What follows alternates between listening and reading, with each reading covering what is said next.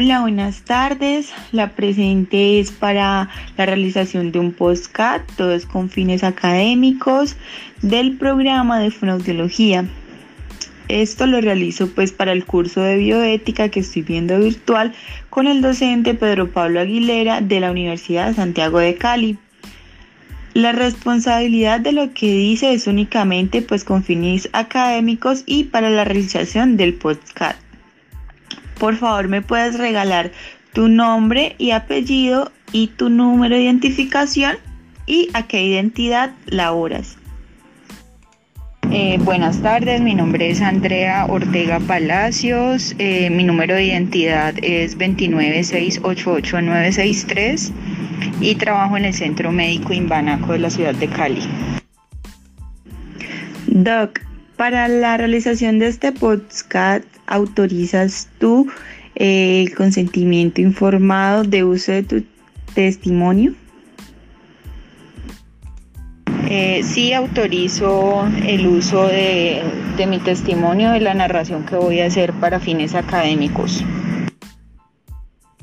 Bueno, digamos un caso bioético que poder recrear es cuando se le sugiere a, las personas un método alterno de alimentación, por ejemplo las gastrostomías. Hay familias que discuten mucho con los médicos y que dicen que ellos prefieren darle calidad de vida a la persona, así la persona se, se esté broncoaspirando y pueda correr el riesgo de fallecer y no hacerle una gastrostomía, ¿ya? Porque de pronto a veces hay personas que tienen eso escriturado en, en sus eh, deseos últimos para la vida y ese tipo de cosas que no les gusta eh, que les hagan cosas invasivas, entonces no, no aceptan los métodos alternos de alimentación o las vías aéreas respiratorias como las traqueostomías, entonces allí entra en juego lo que es la parte eh, bioética por salvar la vida de la persona o, o cumplir, digamos, sus, sus ideales, sus deseos en el momento o lo que la familia decide, ¿no? Porque muchas veces la que, la que en últimas termina decidiendo las cosas que se hacen, pues son los familiares porque pues el paciente está grave, está en un estado de conciencia que no le permite eh, expresar sus deseos y, pues eso es lo que pasa también.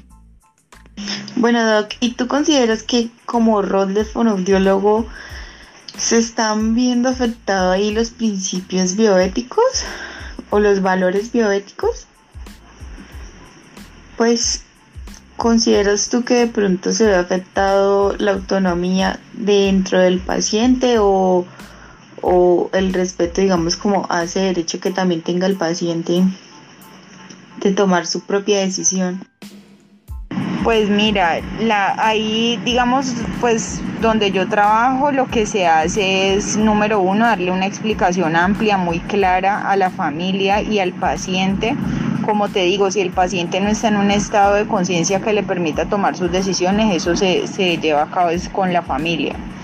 Se les indican cuáles son las, los beneficios, los riesgos, las contraindicaciones, y después de eso eh, se hace firmar un consentimiento informado en donde la persona autoriza para que se haga eh, el procedimiento que, que sea que requiere el paciente. En ese orden de ideas, pues no creo que se, que se viole pues la autonomía. Eh, diferente sería si no se les explica claramente, si simplemente se les dice hay que hacer esto y le hagan firmar un consentimiento que la persona no entienda y realmente no, no esté haciéndolo con, con, una conciencia clara de, de, lo que eso significa. ¿Ya? Entonces, pues eso es lo que yo, yo considero. Listo, Doc. Muchas gracias. Y pues como última pregunta, ¿tú consideras que la bioética es importante para tu formación y por qué?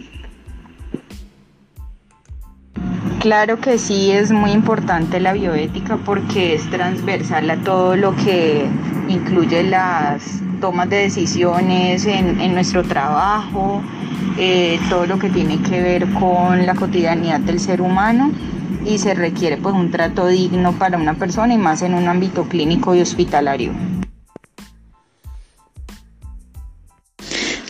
Bueno, muchísimas gracias por la atención prestada, muchísimas gracias por su aporte a la bioética en el ámbito clínico, te agradezco mucho.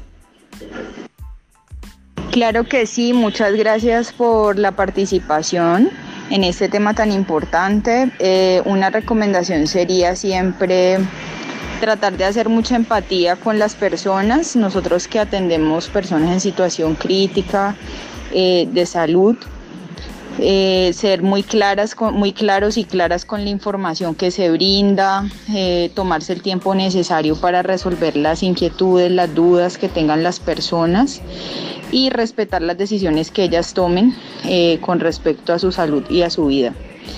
Eso sería mi recomendación. Muchas gracias por permitirme, como, como dije hace un momento, participar.